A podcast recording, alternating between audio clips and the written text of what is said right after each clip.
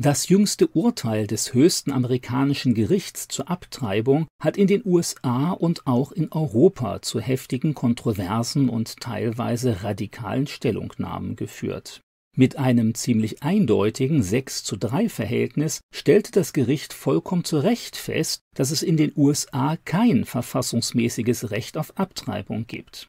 Deshalb dürfe die Bundesregierung den einzelnen Ländern auch keine verbindlichen Vorschriften für ihre eigene diesbezügliche Gesetzgebung machen. In den vergangenen Jahren hatten mehrere amerikanische Bundesstaaten eine Verschärfung der Abtreibungsgesetze beschlossen, die dem Lebensrecht der Ungeborenen einen größeren Stellenwert einräumen. Zumeist ging es darum, Kinder ab ihrem ersten Herzschlag, also etwa in der sechsten Schwangerschaftswoche, unter staatlichen Schutz zu stellen. Selten ist die Reaktion auf ein verfassungsmäßig begründetes Urteil des höchsten amerikanischen Gerichts so panisch ausgefallen wie bei der Infragestellung eines allgemeinen Rechts auf Abtreibung. Über Jahrzehnte hinweg gab es bei Fragen der Abtreibung in den meisten westlichen Industriestaaten nur eine Entwicklung, nämlich hin zu mehr Liberalisierung und weniger Schutz für das ungeborene Leben.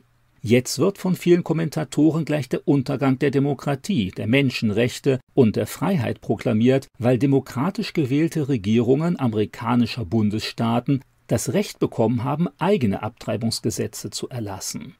Höchstwahrscheinlich werden zukünftig einige konservativ regierte Bundesstaaten der USA von der neuen Rechtsprechung Gebrauch machen und strengere Regeln für zulässige Abtreibungen verabschieden. Trotz großer medialer Aufregung plant bisher keiner dieser Staaten allerdings ein gänzliches Verbot der Abtreibung.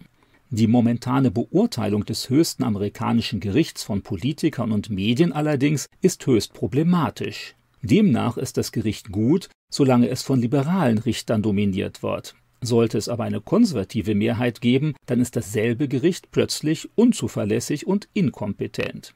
Eine solche Argumentation aber ist zutiefst undemokratisch und letztlich ideologisch.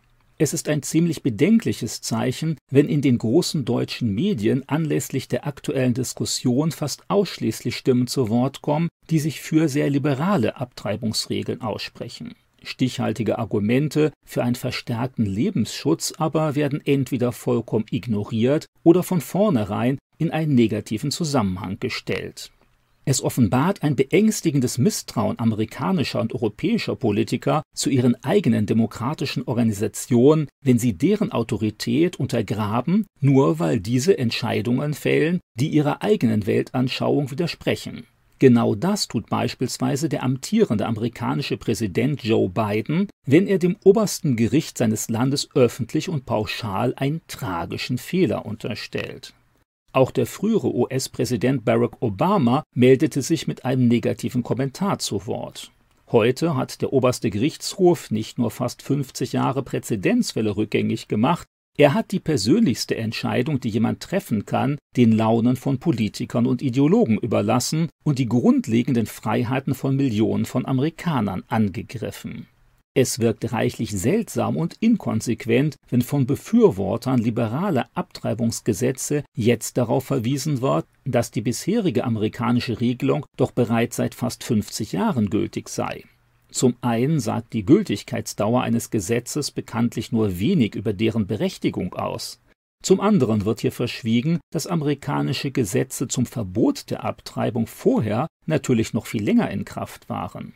Auch der jetzt zu hörende Verweis auf die vorgebliche Meinung der amerikanischen Bevölkerung ist irreführend. Es mag ja durchaus sein, dass nach aktuellen Umfragen momentan eine Mehrheit der Amerikaner gegen eine deutliche Verschärfung der Abtreibungsgesetze ist. Dass bei der Einführung liberaler Abtreibungsgesetze umgekehrt ebenfalls eine Mehrheit gegen diese Neuerungen war, interessiert dann aber inkonsequenterweise nicht.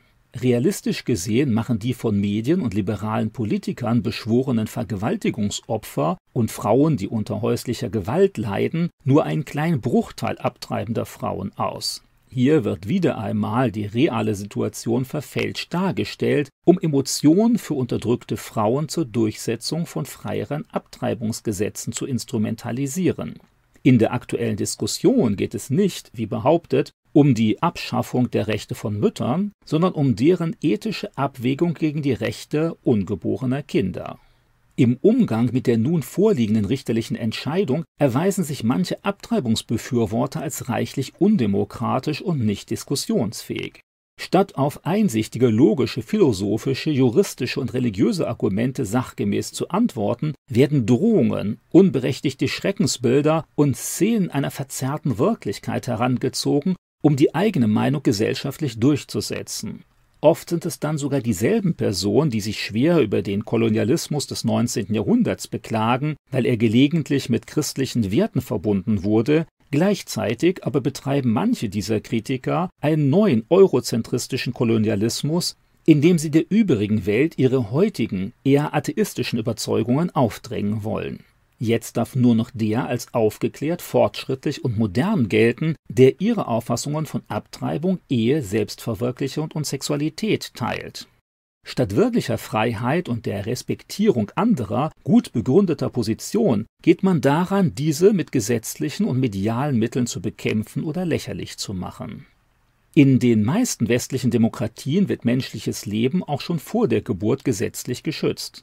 In Deutschland wird Abtreibung juristisch sogar als Tötung eines menschlichen Wesens definiert, die unter bestimmten Voraussetzungen allerdings straflos bleibt.